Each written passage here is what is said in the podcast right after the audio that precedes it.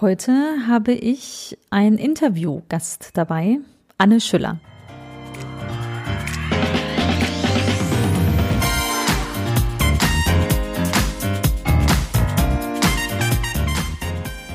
Herzlich willkommen im Podcast Chancen denken, wie wir die Zukunft leben wollen. Das ist Episode 30, der erste Teil des Interviews mit Anne Schüller, meinem Gast.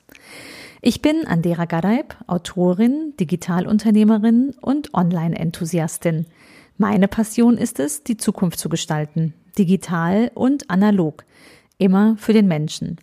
Wenn du auch Spaß daran hast und wissen willst, wie du das anpacken kannst, dann hör hier rein. Danke, dass du dir die Zeit nimmst. Los geht's. Heute führe ich ein Gespräch mit Anne, Wer Anne ist und was uns verbindet, erzählen wir gleich im Interview. Aber vielleicht so viel vorweg. Anne hat unglaublich viele Bücher geschrieben, 15 Stück. Sie ist Management-Denker, Keynote-Speaker und mehrfach preisgekrönte Bestseller-Autorin und Business-Coach. Sehr, sehr spannend. Ich kenne Anne noch gar nicht so lange, aber uns hat direkt einiges verbunden und deswegen, deswegen habe ich sie eingeladen. Heute in den Podcast und hört selbst, was die Autorin von der Orbit-Organisation, so heißt ihr aktuelles Buch, so zu erzählen hat. Ich freue mich schon sehr drauf. Willkommen zum Podcast Chancendenken und heute einer ganz besonderen Folge. Ich habe heute nämlich die Anne Schüller zu Gast.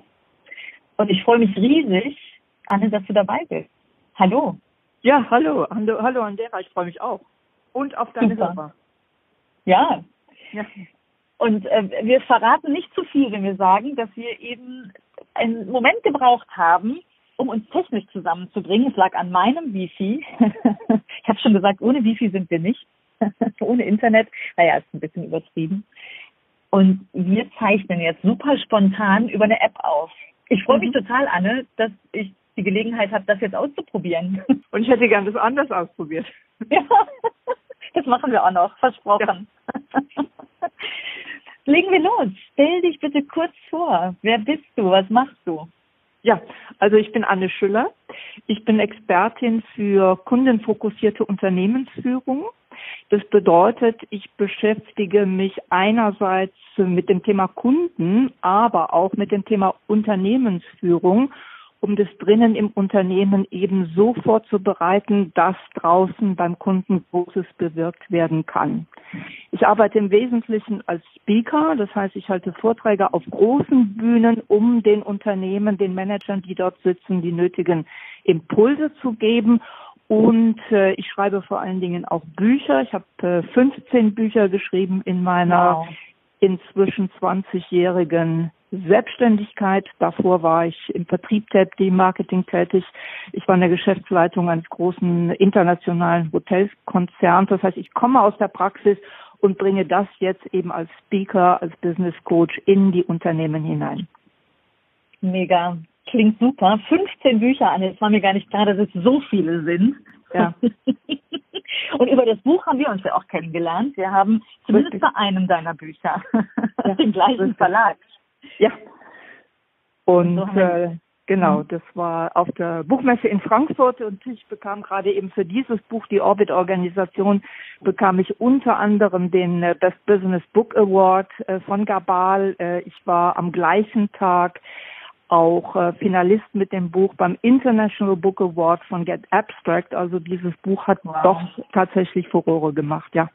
Wow. Ja, Glückwunsch dazu. Also ich mhm. finde es ja auch super spannend. Als wir uns kennengelernt haben, habe ich dich auch direkt ein bisschen gelöchert. Und äh, das machen wir gleich dann noch ein bisschen ausführlicher, weil wir wollen natürlich verstehen, äh, wie die Orbit-Organisation, die Organisation der Zukunft aussieht. Als du eben beschrieben hast, dachte ich so, das betrifft ja eigentlich so ziemlich jedes Unternehmen, oder? Ja, also man kann ja.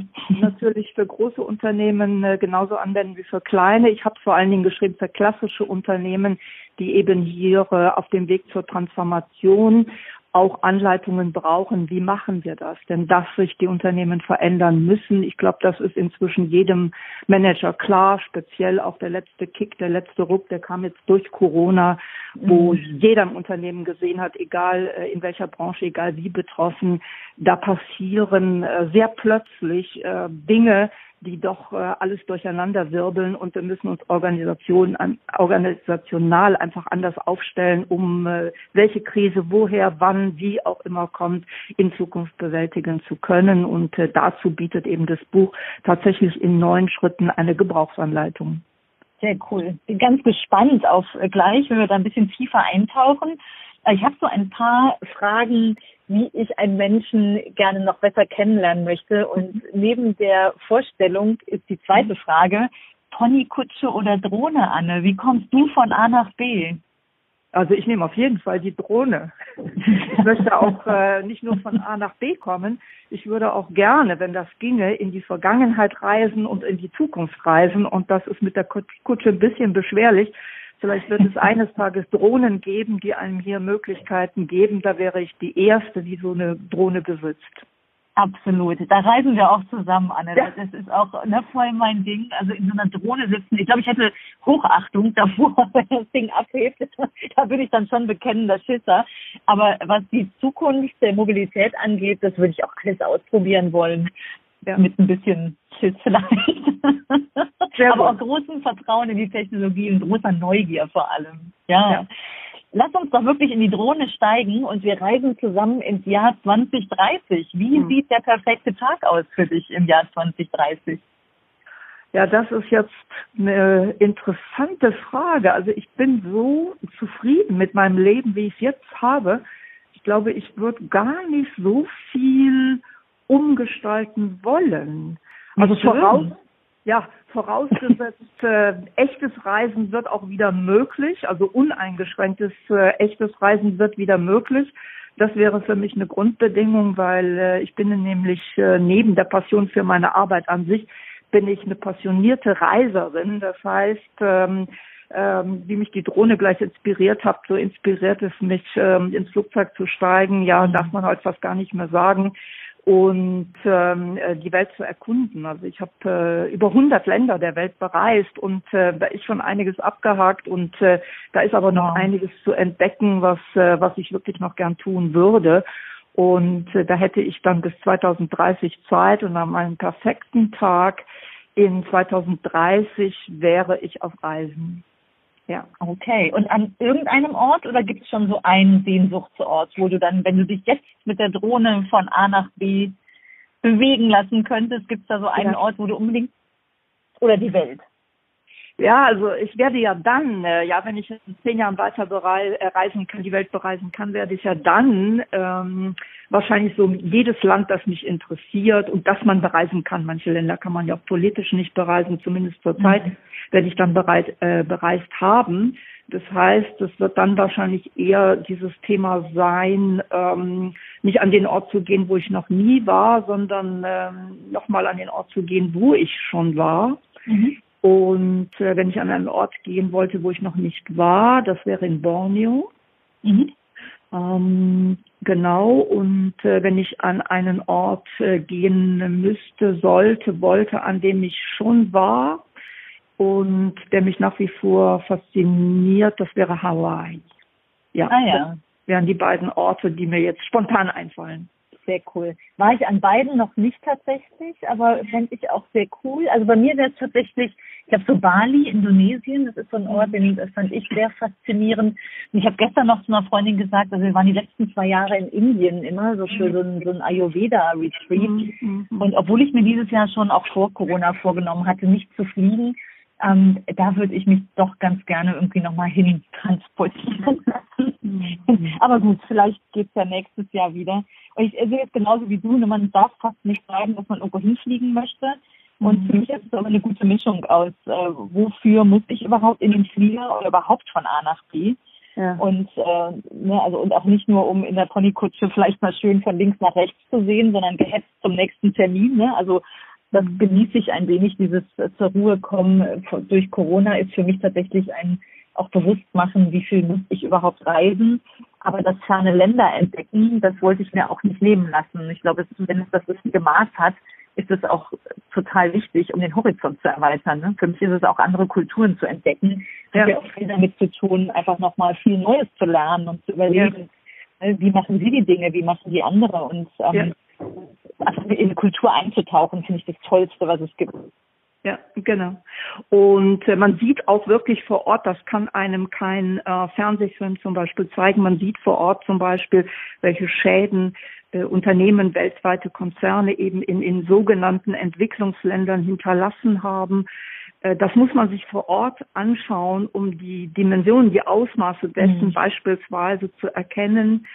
Ähm, das zweite ganz wichtige, eben diese Erfahrungen zu sammeln, ist eben auch äh, diese Breite äh, von Wissen. Ich arbeite ja im, im, im beruflichen arbeite ich ja als Generalist. Ich äh, verstehe mich eben nicht als der Experte, der tief in ein Thema hineingeht, sondern äh, wenn ich sage kundenfokussierte Unternehmensführung, dann betrifft es ja das Ganze, die ganze Breite des Unternehmens ähm, die ja immer auch mit der Breite von, von äh, menschlichen Aspekten, äh, sozialen Aspekten, kulturellen Aspekten ganz viel zu tun hat. Mhm. Und äh, meine Erfahrung ist, je mehr man dann auch gereist ist und diese verschiedenen fremden Kulturen, Menschen in diesen Kulturen auch wirklich erlebt hat, mit denen zusammen ein Stückchen weit äh, einen gemeinsamen äh, Weg gegangen ist, ähm, das kann man dann in die Unternehmen auch viel besser, ganz anders reintragen, als wenn man äh, nur eben Experte war und äh, immer zu Hause geblieben ist. Mhm. Ist das nicht auch eine Form von Diversität? Also ja. die Welt in ihrer Vielfalt äh, zuzulassen, also kennenzulernen ja. und zuzulassen? Ja, ja, ja. Es sorgt mhm. für eine ganz andere Toleranz auch, äh, für eine ganz andere Akzeptanz im ersten Schritt, äh, für ein gemeinsames Verstehen und zeigt auch die Mehrwerte, die möglich sind, ähm, wenn wir in welcher Form auch immer Diversität ins Unternehmen lassen.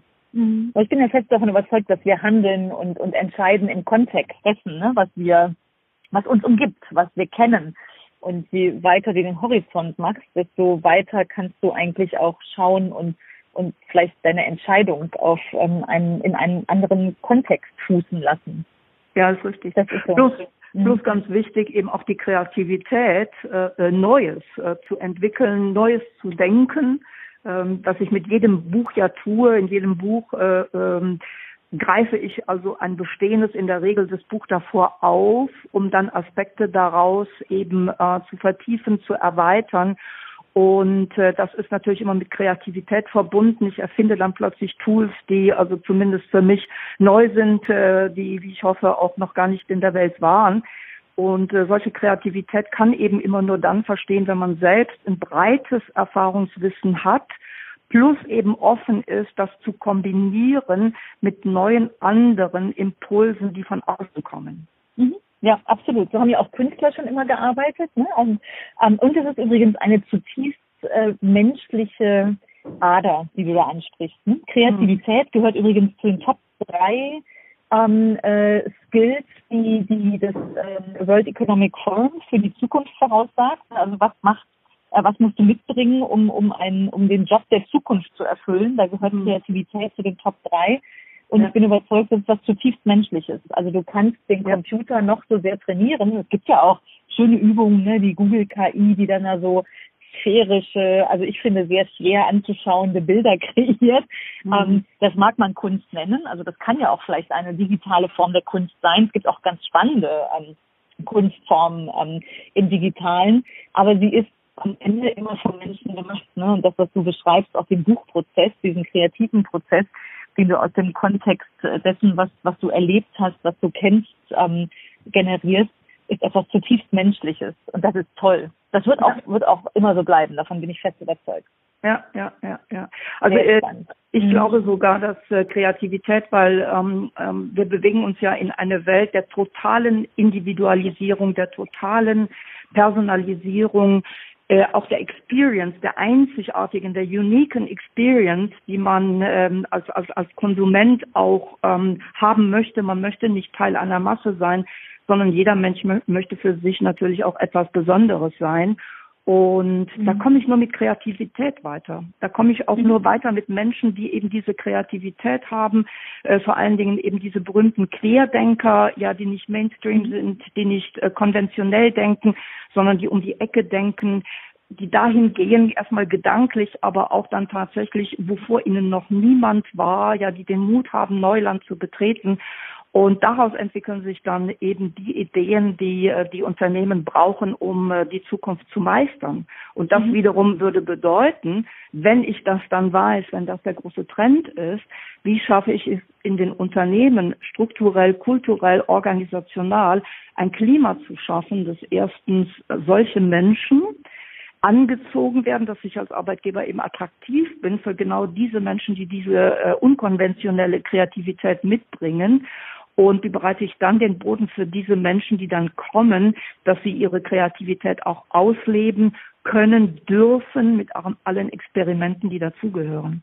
Mhm, absolut spannend. Damit sind wir auch schon mitten in meiner Hauptfrage, nämlich deinem Beitrag zur Gestaltung der Zukunft.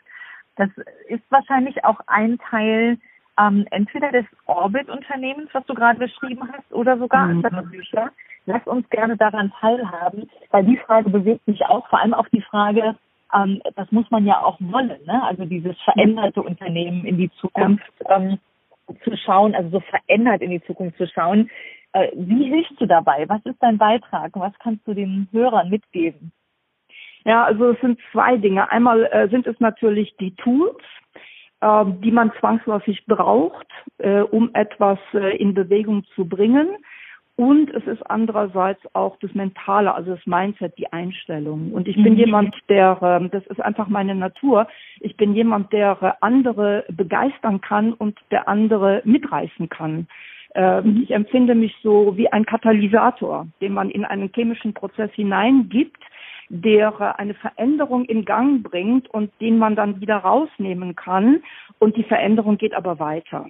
Mhm. Und äh, aus diesem Grunde äh, bin ich eben im Wesentlichen Autor und im Wesentlichen äh, Speaker. Das heißt, ich bin eben keine klassische Unternehmensberater, kein klassischer Coach, der dann sozusagen drin bleibt im Unternehmen und die Menschen dort begleitet, sondern ich ähm, setze den Prozess in Gang und sorge dafür, dass Tools da sind, dass die Unternehmen das auch können, also die Menschen in den Unternehmen und ich ziehe mich dann wieder zurück. Also das Spannend. Ist, ja, dieses, mhm. äh, dieses Katalysator sein, das ist einfach meine Natur. Ähm, mhm. Das hat auch mit der Wissbegierde, mit dieser Neugierde zu tun, dass es mich natürlich dann viel mehr dahin bringt, wo ist das nächste spannende Unternehmen, mhm. wo ist der nächste spannende Anlass, wo ich etwas bewirken kann. Ich bin dann also einfach von meiner Natur her nicht derjenige, der dann äh, lang bei etwas bleiben möchte, bis zum, äh, also in der äh, Kleinteiligkeit dann auch der Umsetzung, die äh, dann irgendwann mal eine Rolle spielt. Äh, das ist nicht mein Ding. Da sind wir sehr ähnlich, Anne. Kann ich total nachvollziehen. Ja. Und aber es muss sich ja jemand erstmal reinholen, ne? Also oder das Bewusstsein ja. muss das Unternehmen haben, ja.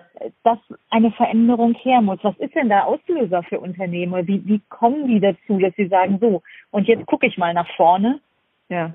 und gehe den Weg?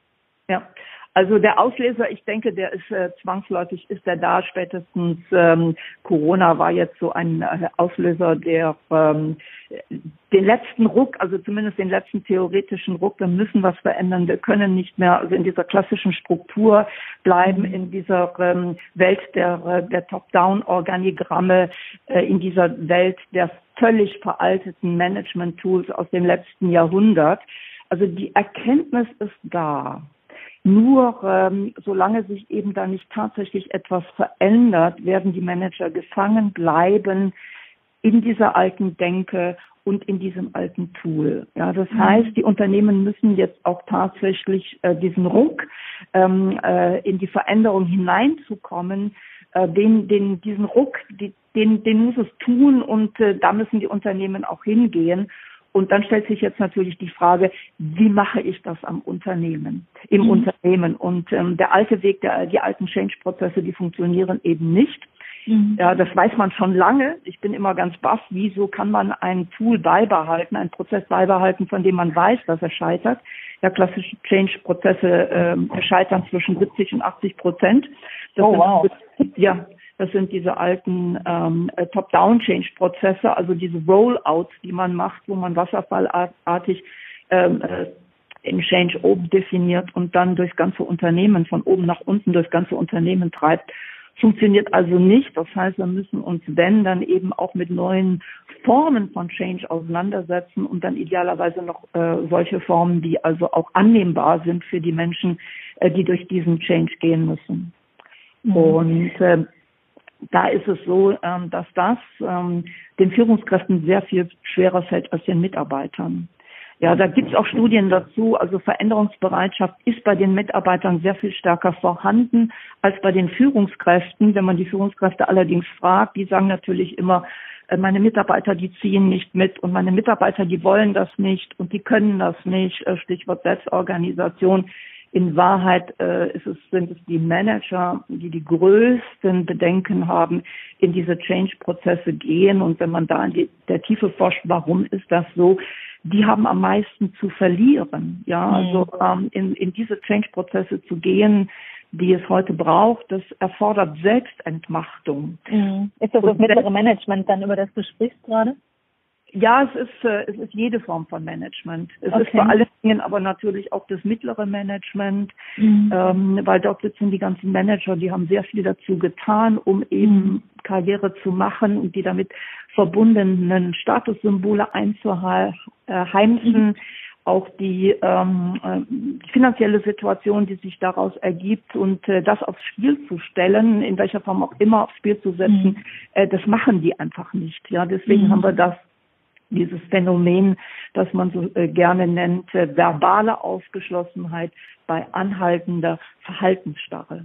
Ja, das heißt, theoretisch wissen die, sie müssen mhm. was ändern und theoretisch, wenn man sie fragt, sind sie auch bereit.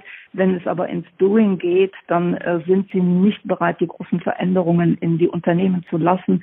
Und ich denke, das ist symptomatisch für klassische Unternehmen in ganz Deutschland, weshalb wir halt immer weiter zurückfallen werden und äh, wahrscheinlich als Wirtschaftsmuseum enden, Deutschland als Wirtschaftsmuseum, weil ich bin da nicht sehr optimistisch, dass die klassischen Unternehmen in Deutschland, die aus der Industriezeit kommen, dass die es schaffen, abgesehen natürlich immer von Einzelfällen. Mhm. Da stimme ich dir voll und ganz zu, weil ähm, ich bin jetzt 20 Jahre im Digitalen unterwegs und ne, bin mhm. dann angetreten, also vor über 20 Jahren, mit mhm. digitaler Marktforschung, mit digitalisierter Marktforschung. Mhm. Und es hat Jahre gedauert. Also wir sind mhm. irgendwie ganz, irgendwie ganz erfolgreich, aber, aber dann doch irgendwie immer so ein bisschen mit, mit, mit angezogener Handbremse, aber nicht von uns, ja. sondern vom Markt. Und ähm, ja. es hat Jahre gedauert, bis ich geschmeckelt habe, die haben Angst vor mir. Also nicht vor mhm. mir als Person. Ja. Das hat auch letztens einer gesagt. Mit Andera, wenn du in den Raum kommst, dann ja. ja. nee, äh, Angst vor, vom Digitalen, weil, ja. wie du eben gesagt hast, die haben viel zu verlieren. Und es mhm. ist so schade. Und ich erlebe auch diese verbale Aufgeschlossenheit. Ja, ja, das ist super, finde ich ganz spitze, müssen wir auch so machen. Aber wer ein digitaler Prozess ersetzt jetzt etwas, was ich vorher von Hand gemacht habe.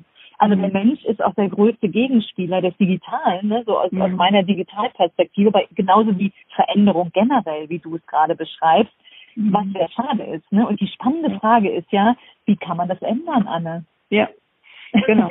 Genau, also wie kann man das ändern? Das äh, beschreibe ich natürlich auch in dem Buch, weil das ist ähm, so ein Anspruch, den ich an mich selber habe, nicht nur äh, äh, zu analysieren, was klappt, warum nicht, sondern den Managern auch, auch, auch aufzuzeigen, wenn nicht so, wie denn dann? Ja, mhm. was sind die möglichen Schritte, was sind die notwendigen Tools und in welcher Abfolge muss man es dann auch äh, durch Unternehmen bringen. Und ähm, wir sprechen hier von organisationalen, großen strukturellen Veränderungen. Und mhm. da braucht es zunächst einmal ähm, das Commitment ähm, der obersten Führungsebene. Es braucht den mhm. Grundsatzentscheid, ja, wir wollen in die Transformation. Wir verstehen auch, was Transformation ist. Es sind eben klein, keine kleinen Schönheitsreparaturen, sondern äh, es betrifft tatsächlich die, die, die Struktur äh, des ganzen Unternehmens, die dann auch, äh, wenn wir sie verändern, natürlich Auswirkungen hat auf die Unternehmenskultur. Mhm. Also es braucht das Commitment von ganz, ganz oben von der Führungsspitze ohne das geht es nicht. Und die mhm. Erfahrung, die ich mache, ist, ähm, dass tatsächlich natürlich sehr oft die CEOs das verstehen und ähm, dass es aber dann irgendwo in den Unternehmen in der Breite, also beim mittleren Management muss man äh, tatsächlich jetzt so sagen, immer abgesehen von Ausnahmen ganz klar, dass es dann in der Breite der Führungsebene der Management ähm, äh, Etagen, dass es da eben äh, ins Stocken gerät. Mhm. Und ähm, da müssen wir eben ansetzen, wie äh, schaffen wir jetzt für diese Manager, ja, die Angst vor Verlust haben, vor Verlust ihrer Pfründe, all dessen, was sie sich erkämpft haben. Mhm. Wie schaffen wir da äh, Möglichkeiten? Welche Tools brauchen wir da, um diese Manager eben, ähm, ja, weil sie nichts zu verlieren haben, sondern mehr gewinnen, als sie verlieren, weil nur dann gehe ich in einen mhm. Veränderungsprozess, wenn ich das Gefühl habe, ich habe mehr zu gewinnen als zu verlieren. Wie schaffen wir das und wie nehmen wir die Manager mit? Mhm. Das ist nämlich auch zutiefst menschlich zu verharren in dem, wo man sicher ist. Ne? Also so ticken wir alle. Nur die wenigsten gehen gerne raus aus dieser Komfortzone. Ne? Also du bist wahrscheinlich mhm. so eine, du steigst ja auch in die Drohne. Ne? Ich bin auch so eine. Aber ähm, äh, äh, normalerweise sind wir erstmal so programmiert, dass wir, dass wir gerne in der Komfortzone verbleiben. Aber du hast was Spannendes gesagt. Also das eine braucht die Entscheidung an der Spitze und äh, das andere ist die Kultur. Die Entscheidung an der Spitze kann ja in der Tat relativ zügig fallen. Kultur entwickelt sich aber über einen längeren Zeitraum. Ne? Ja. Und die Frage ist ja, wie schafft man diese Veränderung, ohne nicht den x-ten Change-Prozess anzustoßen? Ja, ja. Also zunächst einmal, ich glaube, ein Stück weit natürlich hat das mit mir selber zu tun. Ich glaube aber auch, dass der Mensch eben durchaus äh, veränderungs grundsätzlich veränderungsfähig ist. Neugierde ist äh, der wichtigste Antrieb unseres Gehirns äh, uns weiterzuentwickeln, äh, Neuland zu erkunden, wenn wir diesen Neugiertrieb und das ist ein äh, genetisch ähm, genetisch verankerter Trieb. Wenn wir den, den nicht hätten, dann äh, würden wir heute noch in der Savanne herumlaufen. Das dann heißt, würden wir uns gab, weiterentwickeln. Ja, genau. absolut. Genau. Mhm. Es gab immer diese diese Vorreiter, diese Pioniere, diese Querdenker, wie wir auch äh, äh, sie gerne nennen würden, Organisationsrebellen. Also es gibt sehr viele Begriffe dafür, Andersmacher ähm, die eben diesen Mut hatten, ins Neuland zu gehen, ähm, auch gegen alle Gefahren, gegen alle Warner in der Wüste. Äh, und es gab aber dann auch immer genügend Menschen, die dann, wenn erste Vorreiter diese Schritte gemacht hatten und heil zurückgekommen sind, die da mitgegangen sind. Und so hat sich die Menschheit entwickelt. Also ich glaube, dass diese Angst vor Neuem, dass die überwunden werden kann, schrittweise. Die Menschen sind alle verschieden, die sind in unterschiedlichen Veränderungsgeschwindigkeiten unterwegs und das muss man verstehen.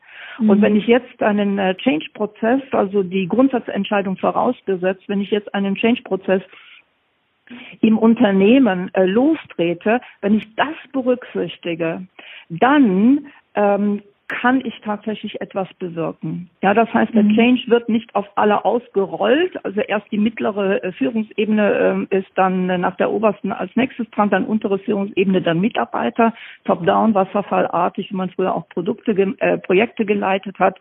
Äh, funktioniert eben nicht, weil die mittlere ähm, sehr starke Blockierer und Verhinderer sind ohne es aber deutlich zu machen und zu sagen, weil das käme im Unternehmen ja wieder nicht gut an, aber die Mitarbeiter spüren natürlich, ob eine äh, Führungskraft eben mit Herz und Seele dabei ist oder nur etwas durchzieht, weil es von eben äh, von oben so vorgegeben ist. So, also diesen alten Weg können wir nicht gehen, sondern wir müssen dieses neuropsychologische, also die Vorreiter, die von sich aus diese Neugierde haben, ins Neuland zu gehen, die schicken wir als Pioniere voraus. Das war's für den ersten Teil mit Anne. Wir haben uns sehr lange unterhalten. Wir hätten uns noch länger unterhalten können. Deswegen habe ich das Gespräch in zwei Teile geschnitten. Den zweiten Teil gibt es nächste Woche. Ich danke dir, dass du dir die Zeit genommen hast und freue mich, wenn du auch nächste Woche wieder dabei bist. Wenn hier schon etwas für dich dabei war, dann leg los. Mach einfach mal. Ich freue mich, von dir zu hören, was du probiert hast und wie es gelungen ist. Wenn dich das Thema interessiert und du neugierig bist auf Annes oder mein Buch, dann hör, lies da gerne rein. Die Orbit-Organisation und die Zukunft ist menschlich. Beides in den Show Notes bekommst du beim Buchhändler deines Vertrauens. Ich habe auch einiges an Material von Anne mit eingefügt, was sie mir dankenswerterweise geschickt hat. Ich freue mich über deine Bewertung und wenn du Freunden vom Podcast erzählst. Vielen Dank und bis bald.